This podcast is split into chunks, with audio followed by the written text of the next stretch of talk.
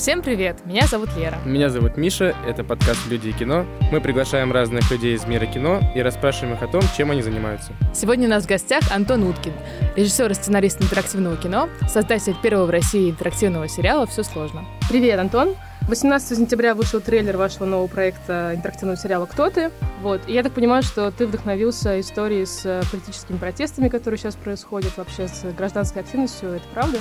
Вот, вот все так думают. Ничего подобного. Ну, слушайте, там два часа материала. Это невозможно было придумать в моменте. Мы придумывали это полтора года. Другое дело, что когда ты это все придумываешь, э, описываешь, общаешься с э, нашими прекрасными партнерами, там и Amnesty, и МПД, и МХГ, и команда 29, ну и, конечно же, новая газета, где проект выходит. Возникают вопросы, мы все это прорабатываем, потом начинаем снимать, и в Москве начинает все это происходить параллельно. Ну, то есть у Наты есть э, в Инстаграме прекрасный кадр. Сначала, значит, наша актриса Алиса Дмитриева стоит с плакатом протестным в кадре. Спустя месяц она же стоит у АП с другим протестным плакатом в той же позе. Обалдеть. И это уже док, который после ну, съемок. Это, конечно, эфирически смешно. А как вообще пришла идея этого проекта? А мы с ребятами общались по поводу, что такого сделать социально полезного после «Все сложно», и подумали, что, ну, как бы, разумеется, мы такая команда, которая пытается залезть в то, куда никто еще не залезал. То интерактивное кино, то нарративный VR, ну, в общем. Про правозащитников как будто бы нету ничего на русском языке, по крайней мере, игрового. Если брать не док, а вот именно игровое кино, ну, мы не смогли найти какого-то адекватного длинного материала. А тема как будто бы важная, потому что у правозащиты, по крайней мере, на территории русскоговорящей, есть какое-то такое вот чуть сомнительное реноме. Это довольно идейные, довольно классные люди, про которых многие простые люди думают, что типа зачем вы раскачиваете лодку, что, конечно же, не очень хорошо. Команда 29 помогает нам с карточками, потому что идея, которую мы с такими делами придумали для «Все сложно», она продолжается, то есть момент интерактива можно будет понять, ну, детально почитать, что происходит на экране, почему там, кого винтят, за что, что в таких ситуациях делать, куда бежать, что, ну, короче говоря, можно будет э, изучить тему подробнее, не отходя от экрана. Ну, я так понимаю, что, в принципе, сейчас э, у вас уже сложился такой пласт людей э, и компаний, которые раб- готовы с вами работать. А хочется поговорить о том, как это все начиналось. Как ты вообще начинал свою деятельность в кино? Как ты пришел в кино? Ну, мы с Покровской уже были знакомы, и мы подумали, что... Я работал в дизайне, она работала в рекламе, мы подумали, что неплохо бы что-нибудь такое смешное, не обязательно смешное, конечно же, снять. Вот, потом мы увлеклись, и хобби постепенно переросло в процесс. При этом на Village написано, что ты стартапер из Кремниевой долины. И это тоже это было, было в нашей между... биографии. Это было между, да, это было между одним и другим. А что ты там делал? А я занимался как раз визуальной частью происходящего, то есть я больше все-таки прикладывал усилия как дизайнер скорее. То есть то это есть... было еще не связано никак с кино? Нет, никак. И у тебя не было как бы изначально истории с тем, что ты собирался снимать кино? Не было, потому что я небольшой его знаток и любитель, если честно.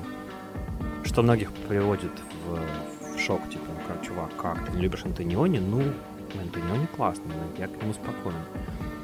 А И Потом, конечно же, выяснилось, что снимать его гораздо интереснее, чем смотреть, по крайней мере, большую часть фильмов. Но это совершенно такая советская, советский человек, советская привычка. А что можно было? Ну, конечно, можно было. Какой был первый проект, с которым вы взялись? У нас были всякие смешные этюды, страшные, конечно же, на вид, но когда мы набили руку, сняв там 5 или 6 этюдов, мы поняли, что пора делать полноценный дебют, поставить под ним там имя, фамилию, подпись. И это был фильм «Лето» с Аленой Бабенко главной ролью. Ну, получается, что «Лето» — это первый такой серьезный проект, вы с ним даже поехали на кинотавр. Да, мы поняли, что нужно сделать какое-то высказывание, которое будет иметь определенный уровень, ну, то есть хватит ходить в девках, надо сделать что-то симпатичное, пусть и маленькое. И кинотавр — это для начинающих, в общем, такое, ну, отметка качества. Там, был там в конкурсе хотя бы, ну, уже молодец, значит, ты наш потому что нету такого, что Ну, киношколу выпускают каждый год много людей, но не все, далеко не все из них начинают хоть что-нибудь делать в кино. Поэтому нужен какой-то вот порог отсечения. У нас в России как будто бы это и есть фестиваль. Ну, вот кинотавр, короче, в меньшей степени, наверное, другие фестивали. Как вы вообще работали над летом? Как собирали команду? Потому что я так понимаю, что на тот момент, ну, как бы ни ты, ни Наталья еще не были никому известны. Ну, да, мы... У нас, слава богу, был наш э, старый друг Толик, который был оператором-постановщиком, и который, в общем, сделал всю трехмерную графику для проекта. Он супер классный. Вот. И то, что мы с ним дружили, собственно говоря, ну, без него бы вряд ли что-то сделали. И нам э, дико повезло, потому что про нас вышел смешной материал на э, М24. Ну, там, типа, как, про, про то, что безумные люди делают какие-то значит, самостоятельные фильмы, ни на кого не, не рассчитывая. Причем я помню, что Маша, журналист Маша Саушкина, попросила меня, слышите, вы про фантастику, а можете, вот ну, там просто какая-то съемка идет, можете там, не знаю, там НЛО, чтобы полетало. Ну, это тривиально делается, поэтому мы в эту, этот репортаж вставили там лазеры, тарелки. Они, значит, на канале дико по этому поводу смеялись и такие, слушайте, вы такие классные, чем вам помочь? Я говорю, ну вот лежит сценарий, фантастики, там нужна актриса категории А. Вот, они нам дали контакты Алены, мы приехали в «Современник», я дал ей сценарий, она сказала, ой, не знаю, кто вы такие, где вы учились, нигде. О, понятно. Но через два дня написала, что, слушай, Уткин, какая-то хорошая история, давай-ка мы снимем ее. Ну, так все и сбросилось. Я помню, что ты в каком-то интервью сказал, что вот на таких проектах э, небольших, да, очень важен менеджмент и управление. Как у вас вообще это происходит? Как вы распределяете обязанности между собой? Ну, есть два подхода. Один, в общем, в таком большом кино используется в основном, другой в каком-то крутом европейском доке. Первый подход, понятно, что каждый, каждое действие — это один человек, у вас 100 человек на площадке, там уже просто... Ну, это, в общем, такая армия, да. Если там нет дисциплины, там все плохо. Второй подход, когда у вас команда все-таки поменьше, да, вы мультизадачные все, и вопрос координации решается уже, ну, как договоримся. Вот мы с Натой, как два кофаундера, мы пишем сценарии сами, с помощью, конечно же, вот уже теперь других коллег, потому что два часа интерактивного материала довольно жестко, если честно. Мы оба снимаем как режиссеры, Ната монтирует, я обычно курирую звук, графику и постпроизводство. Ну и коммуникацией мы тоже, в общем, в основном занимаемся сами, потому что просто, ну, нам, нам так легче. А вот ты говоришь, что вы вместе пишете сценарий. Как это работает? Ну, я вот еще знаю, как писать сценарий самостоятельно. Если честно, то это паника-паника. Поэтому вместе проще, проще легче и быстрее, конечно. Ну, один пишет и, и читает э, самому автору, а дальше идут комментарии? Нет, не совсем так, нет. Но, во-первых, мы, конечно, разминаем идею, потому что если садиться и писать с чистого листа, это безумие. Там такая пирамидальная структура, когда ты начинаешь э, с буквально там синопсиса, да, то есть на полстранички страничку описываешь историю про что, а потом думаешь над героями, потому что современные истории последних лет пяти и в сериалах, и в кино, они идут от героев, то есть простой сюжет, структурно простой, но дико сложные герои. Я не беру сейчас Марвел, да, но вот именно какую-то драму. Там всегда так. Когда мы обжили героев, мы часто ищем фактуру, потому что и во все сложные в кто ты а, были прототипы героев. Потом мы начинаем уже это дело все раздвигать на более сложный текст, да, и вот у нас получился материал страниц на 10, наверное, то есть все серии расписанные там кто кому что куда, мы садимся и начинаем писать уже скрипт, то есть, ну вот сценарную запись. У нас открыт, э, последний раз это был Writer Do It, то есть такой Google Doc для э, сценариев, один печатает, другой тут же в реальном времени это видит, может поправить, написать, потому что часто мы писали параллельно, то есть э, Ната пишет фразу, я пишу другую. Ну, просто потому что мы знаем структуру сцены, понимаем количество битов внутри сцены, и можно адекватно написать. А, или кто-то из нас знает, что вот сцену он уже готов написать самостоятельно, потом кто-то, второй человек страхует, просто проверяет ее. То есть есть разные варианты, но в итоге мы как-то координируемся и делаем какую-то итерацию, другую, третью, потом, соответственно, отдаем все это редактору. А сценарий это в большинстве своем правило? Ну, то есть он пишется по правилам все-таки? Очень жесткое правило, потому что если... То есть никакого отношения к литературе он не имеет, и я бы даже сказал, что люди, которые имеют опыт написания книжек или статей, эм, им тяжело переключиться. Новичку легче, потому что это документ, который является инструкцией для актеров и съемочной группы. А ты как этому научился, если у тебя нет соответствующего образования, это как бы с нуля, получается, начинаешь? Ну, с летом нам, во-первых, повезло, потому что мы эту историю обжили. Не все истории пишутся по шаблону, в конце концов. И Алена включилась в проект, она предложила довольно много правок по сценарию. Все они сделали его лучше. Ну вот с летом мы справились так. Потом я понял, что пора идти учиться, пошел к Молчанову.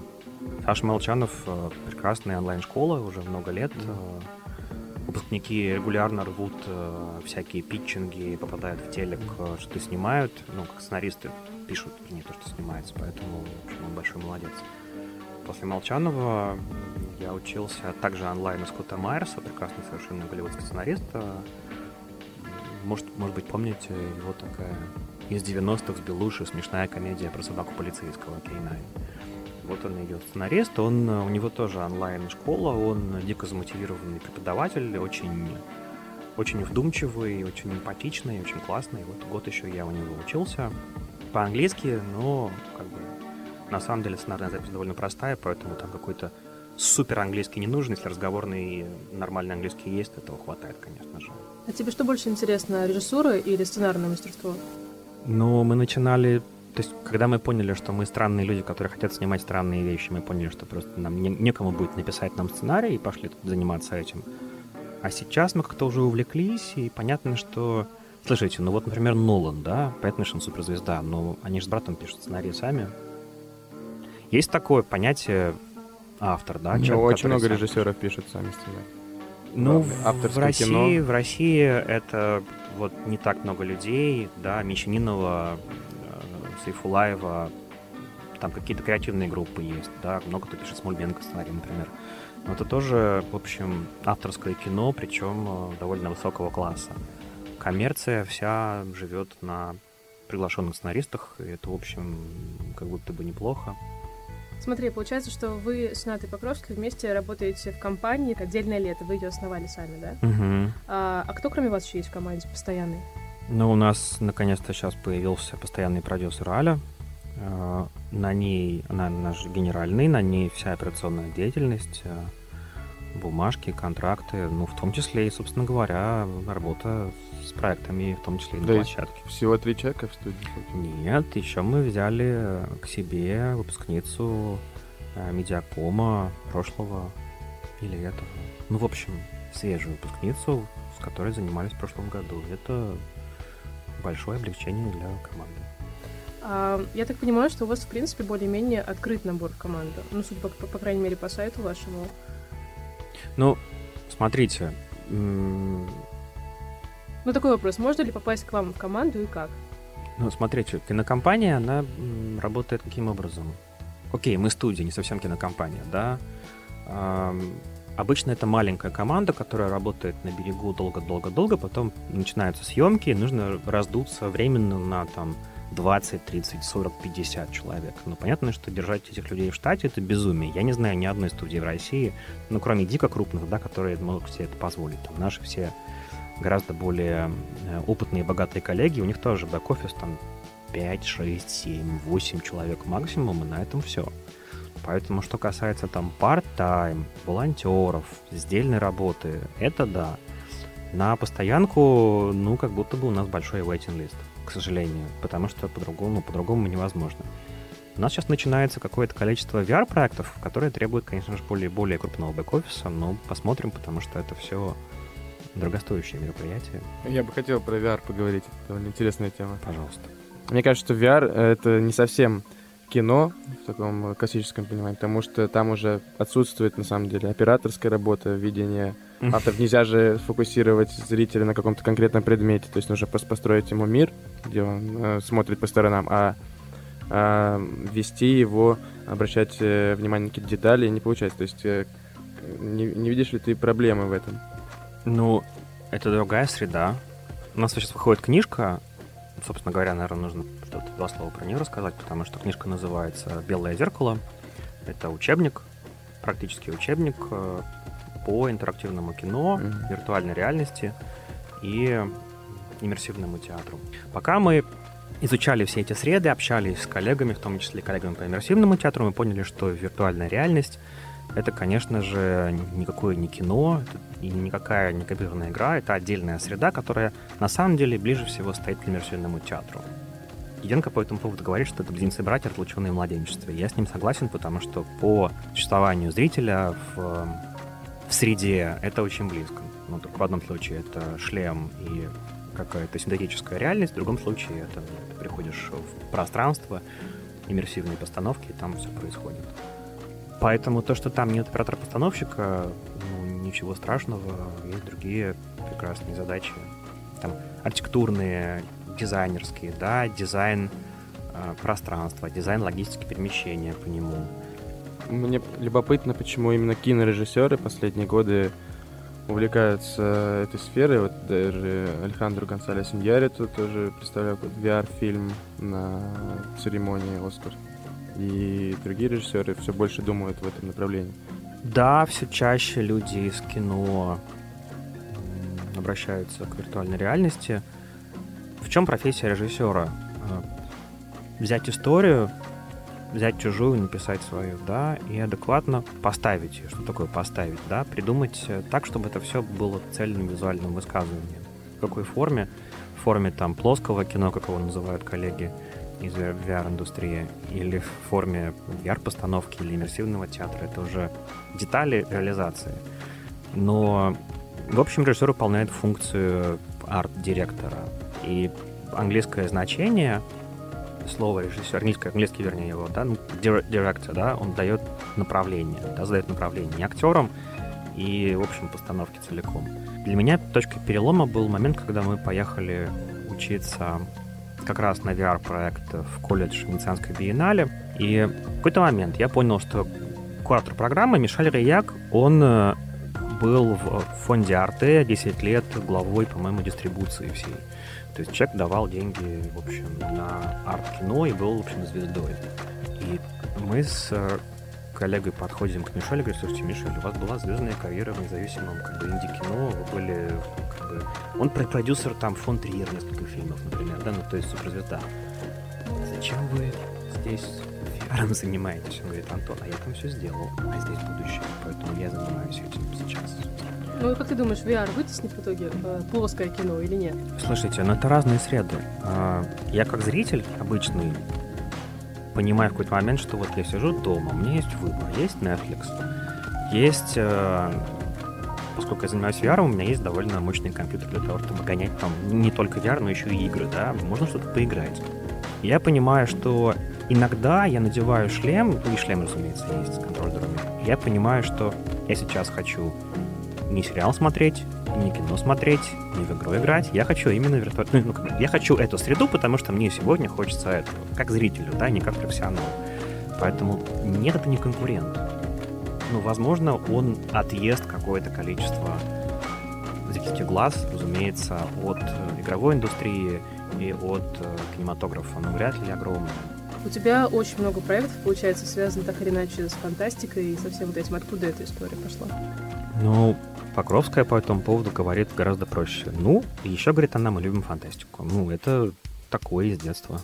Но при этом вот э, интеракти- интерактивные сериалы, которыми ты занимаешься, они все связаны, как правило, с социалкой. Там просто получается такая история, как я понимаю, что очень клево работают интерактивные сериалы, да, вот такие небольшого формата с э, социалкой в том плане, что у тебя реально возникает ответственность за то, что ты как будто совершаешь выбор, и ты на этом учишься. Получается очень прикольный э, учебник интерактивный. Да, это так и есть. Социальная реклама такая. Ну, не, не совсем степени. реклама, потому что ну, реклама ты просто как бы смотришь и не включаешься, а здесь ты именно включаешься, и у тебя возникает ответственность. Да, некоторая. это правда. Ну, отчасти такой немножко тренажер получается. Мгм. Я бы так назвал. А по-другому как-то могут работать такие интерактивные проекты? Ну, то есть социалкой понятно, э, это очень прикольно работает. А в каких еще сферах это может работать так, чтобы это цепляло? Я бы по-другому сформулировал. А, Для того, чтобы э, зритель, игрок, если хотите, чувствовал сопричастность, перед ним нужно поставить э, острую ситуацию с четким выбором. Мы в книжке переводим, в числе прочих примеров, хороший пример, типичный совершенно, архетипичный. Это Илья Муромец перед камнем. На камне написано, налево поедешь, э, коня потеряешь, направо голову. У вас есть э, два жестких выбора, у вас есть какая-то ставка, в общем, понятная, да, и зритель, который поставлен в ситуацию выбора, да, он проживает обе ситуации в голове, да не довольно пугающие, и берет ответственность за участь э, Ильи Муромца, да.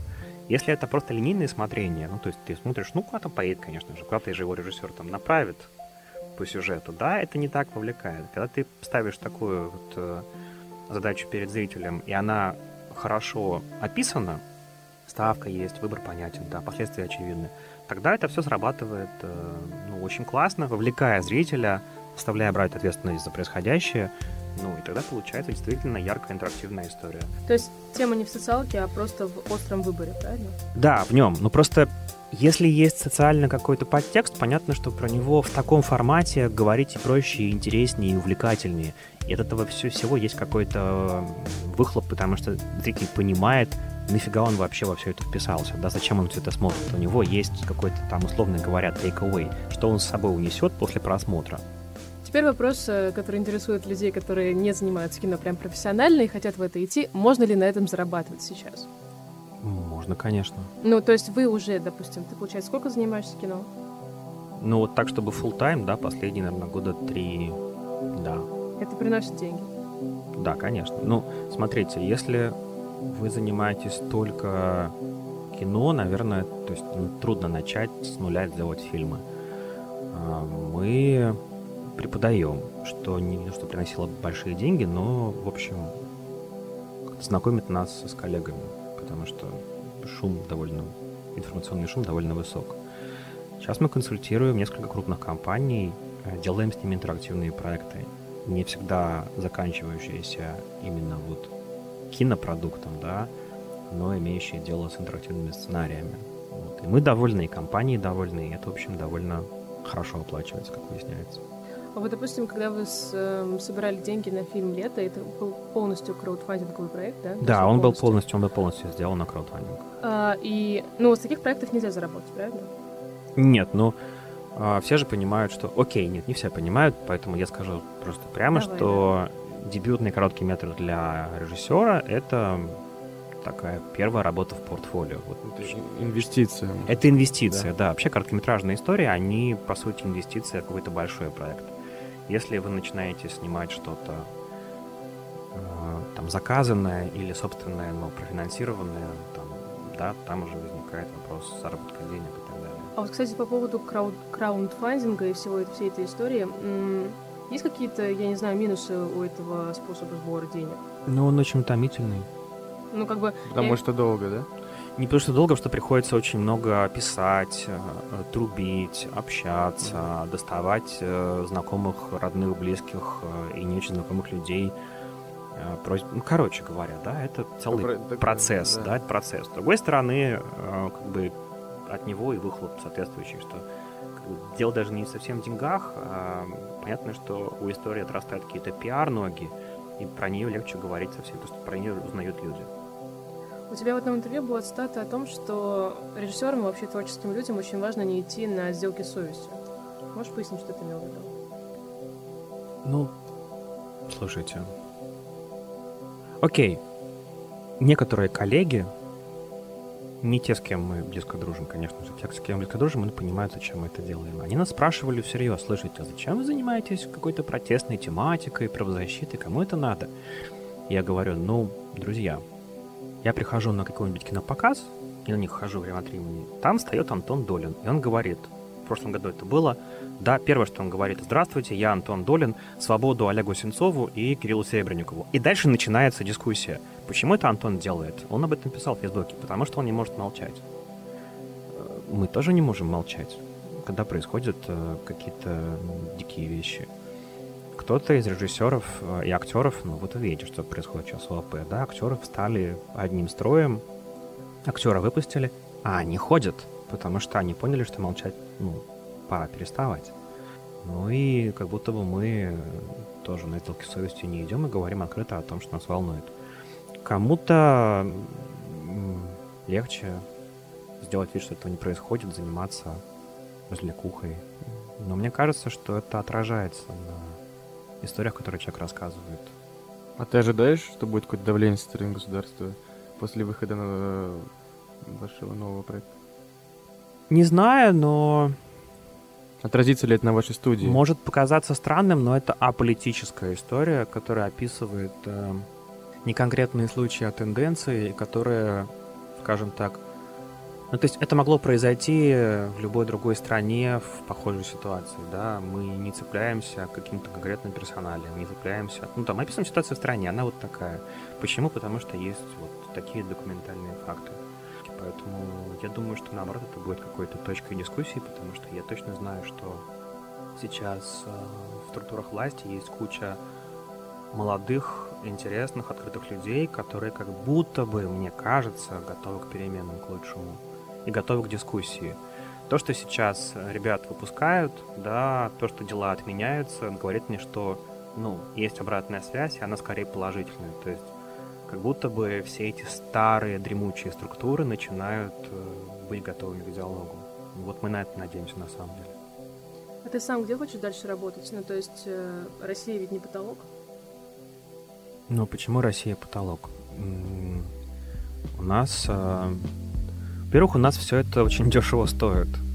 Бюджет, там все сложно лекторы.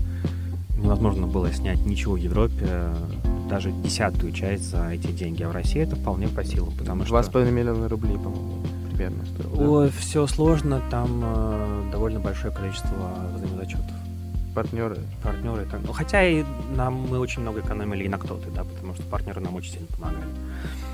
А, не имея таких связей, скажем, в Европе или США, это, ну, ну, безумие, да. В США еще и гильдии, что хорошо для членов гильдии, но снять кино по ценам инди-кино совершенно не, не, нереально. Поэтому у нас... А, у нас еще есть куча супер классных актеров. Которые снимаются бесплатно зачастую. А, или за скромные деньги. А, если проект интересный, актеры готовы поступиться, понимая, что у нас просто... Ну, то есть, или они играют за эти деньги, или, к сожалению, у нас просто больше нету. Это не дико хорошая тенденция, то есть, ну, не то чтобы мы собираемся делать так и дальше, да, но я понимаю, что классно, когда мы можем пойти друг другу на уступки и снять какой-то социально значимый проект э, за скромный бюджет, просто потому что это можно сделать в диалоге. У нас классные операторы-постановщики. У нас куча талантливых людей, которые занимаются игривым костюмом. Короче говоря, Россия очень талантливая страна, и здесь, мне кажется, перспективы у кино и телека очень-очень большие. С То есть здесь выгодно начинать снимать? Абсолютно точно. Ну, то есть э, первое высказывание можно делать здесь, и вот э, коллеги вроде Кантемира Балагова всем, всем пример, да, как человек, э, поняв, какую историю хочет рассказать, да, сначала попал раз на фестиваль класса А, два на фестиваль класса А, ну, короче говоря, все у него хорошо будет. А, так посмотрим, потому что мы англопишущие, англоговорящие, конечно же, думаем про европейские проекты, американские проекты, дойдут руки, посмотрим. А какие сложности есть? Личные твои сложности. Что для тебя самое сложное в твоей профессии? Трудно сказать. Ну, трудно привыкнуть к... Я сейчас говорю как кофаундер студии, что приходится очень внимательно считать деньги, потому что деньги, проекты огромные, длинные, там полтора года, два года. Ты понимаешь, что деньги приходят э, редко это не как бы раз в месяц тебе приходит зарплата, и ты такой, а, классно, я пошел домой. Вот, то есть финансовое планирование, это, конечно, э, дико, дико непросто, особенно когда, ну, ты маленькая студия. Вечная боль у бизнесов, а, не обязательно киностудии, да, не обязательно студии, потому что сложно, сложно устроенные ребята, сложно устроенные бутики вроде нашего, им просто труднее себе рассказывать. Ну да, это тяжело, сейчас надо пробовать, в общем, не, не рассказывать об этом. Ну да, да. Ну, например, объяснить, что такое, все сложно, но нам было тяжело, да, потому что ни трейлер не, не объясняет, ни тизер, ни explainer, ни тексты. А при этом как бы нас завалили фидбэком молодые ребята, там, которым 14 лет, 12, ну, школьники, да, им все понятно, они просто, ну, вот проект, он понятен, ты Заходишь, начинаешь тыкать, все, все Ну да, поехали, всё да, то есть понятно. сам себя он объясняет очень хорошо. Но любой, любая пресса о нем это целая история, потому что там доходило до смешного, когда там я приходил на какое-то интервью, там приличные, в общем, журналисты, они начали задать вопросы, и я понимал, что они проект не видели. Они о нем прочитали, и ох, мамочки. А нет истории вот с какими-то личными сложностями в духе, там, ты боишься, что ты никогда не напишешь крутой сценарий, там больше не Или появятся что это никому не нужно, это новые технологии, они не будут пользоваться спросом и так далее. Сомнения у тебя бывают в том, что ты делаешь? Ну, у меня команда есть. Я с с ней проговариваю эти сомнения. Кроме того, у нас есть друзья из индустрии. Кто-то из них занимается какими-то еще более передовыми вещами. Может быть, и узко- узконишевыми. И, конечно же, мы друг друга проверяем и страхуем.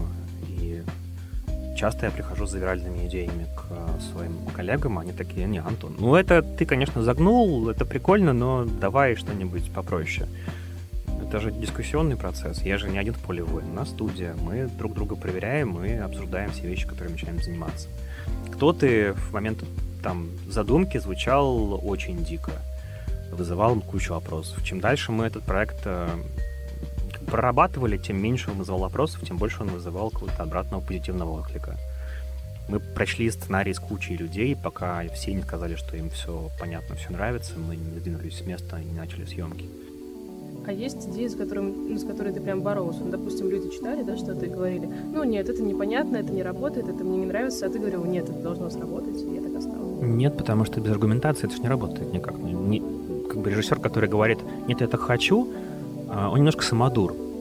Мы-то в дискуссию вступаем. Например, Амнистия, проч- проча- прочтя сцену, в которой там есть спор в офисе Амнистии, значит, у главной героини Нины с э, начальницей. Она говорит, слушай, она там говорит одну фразу, эм, так в жизни не могло быть, потому что объяснили почему, потому что там есть некий, некий как бы свод правил, ну, такого не может быть. Я говорю, ну, на драматургию это мало влияет, давайте, конечно, поправим фразу, потому что нам важно, чтобы мы правду рассказали, как у вас на самом деле происходит в офисе амнистии, да, не какой-то фейк, выдуманный нами, да, а, ну, чтобы это было около документально. Есть у тебя какая-то идея проекта, который ты сделаешь, и тогда будешь точно собой гордиться и понимать, что ты реализовался как профессионал? Но нам в какой-то момент все-таки хочется сделать э, прокатное полнометражное кино. Плоская. Плоское, да, потому что как будто бы оно все еще актуально. А идеи какие-то вокруг него? Или пока просто формат? Э, несколько, есть несколько историй. Мы Но это без интерактива, просто... Это было это просто это обычное православное плоское кино. Как завещали, как завещали великие, начиная с Эйзенштейна и дальше. Ничего там... Ну, это очень фашистский жанр, понятное дело. Ты заставляешь несчастного зрителя сесть на полтора часа или дольше в кресло и буквально манипулируешь его взглядом и эмоциями. А после виртуальной реальности это, допустим, довольно специфическое упражнение. Ты понимаешь, э, насколько оно манипулятивно. Но с другой стороны, никто не, не заставляет тебя отключать эмпатию. И, в общем, есть куча фильмов, которые тебя проводят по своей эмоциональной волне очень нежно, очень э, как-то искренне вызывает у тебя отторжения. А Какой самый классный э, режиссер в России сейчас или в мире? Давай сначала в России, потом в мире. Слушайте, ну тут теплое и мягкое, потому что я коллег люблю за разные вещи. Из молодых, конечно же, это Кантемир, потому что, ну, как бы, да, мне дико нравится все, что делает Нигина Сайфулаева. Она какое-то свежее дыхание, потому что она каждый раз берется за, за какие-то темы, про которые никто не говорит. Сейчас выходит прокат э, «Верность». Это очень свежо. Это очень круто. Ну, то есть я видел на кинотавре его. Это прямо то, то, чего нам не хватает. Западные коллеги, там много прекрасных режиссеров. Ну, не знаю, из последних э, потрясений там десятилетия, наверное, это Шейн Каррот и его Upstream Color, который не выходит у нас из головы с Натой уже несколько лет. Он совсем по-другому работает с, с кино, как со средой. А, это Пол Томас Андерсон, конечно же, потому что он гений. и, В общем, там каждый фильм вызывает кучу эмоций и вопросов. Нолан, у него всегда полотно, есть на что посмотреть. Ты сейчас, ну, то есть, получается, ты начинал как непрофессионал. Ну, все начинают как непрофессионал, но я имею в виду, что ты начинал без профессионального образования. Ты сейчас себя можешь назвать профессионалом? А какие критерии у этого? Ну, то есть, окей, а, снимал на камеру Red, снимал. А, попал в конкурс э, фестиваля российского какого-то важного, ну, попал. А, получил прокат удостоверения, получил. В прокат выходил, нет как бы, да, снимал народных артистов Российской Федерации, снимал. Где критерии, да? Зарабатываю на жизнь этим, зарабатываю. Это был мой следующий вопрос. Э, кто такой профессиональный режиссер? Ну, с твоей точки зрения. А, тот, э, чьи фильмы откликаются у зрителя, конечно же, собирают а, обратную связь какую-то. Мы с Натой поймали себя на странном эффекте, когда в прошлом феврале выходил «Все сложно», нас на дни на пять затопили отклики со всего интернета, а, в основном от молодежи, людей более взрослых там.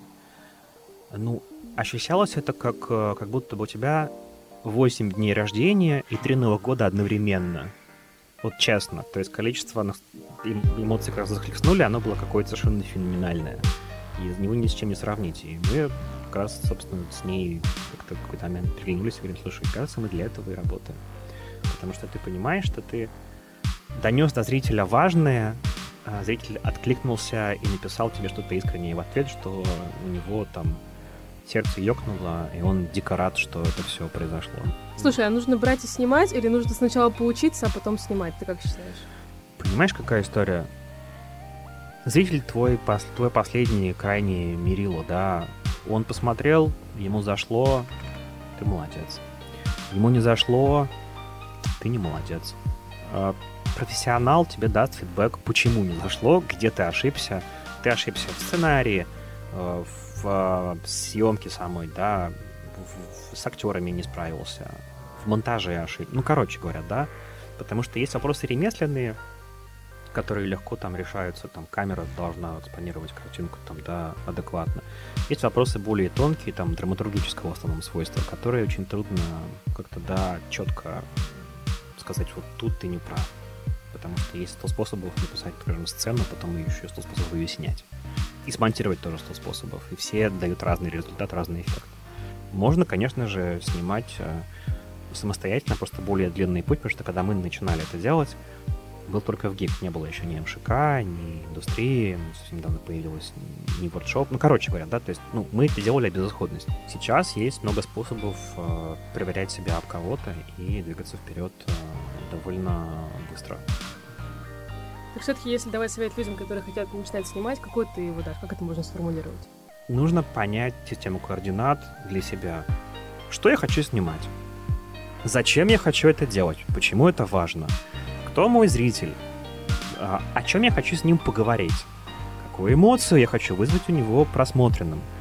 Дальше нужно уже думать, как бы, где взять сценарий, кто его напишет, возможно, какие-то друзья, которые это умеют делать, кто сыграет в этой истории, потому что, возможно, на ком-то откликнется, да. Вот мы это сделали, делая дебют э, лета, когда мы нашли актрису, которая все это откликнулась. Все, в общем, довольно просто, хотя и сложно. Спасибо Интересно, тебе большое, Антон. Спасибо, что Спасибо, ты нам пришел. Антон. Мне кажется, что когда уже выйдет этот подкаст, уже ваш проект кто-то тоже выйдет. Так что мы рекомендуем нашим зрителям его посмотреть. Да, мы очень ждем. Спасибо вам, ребята.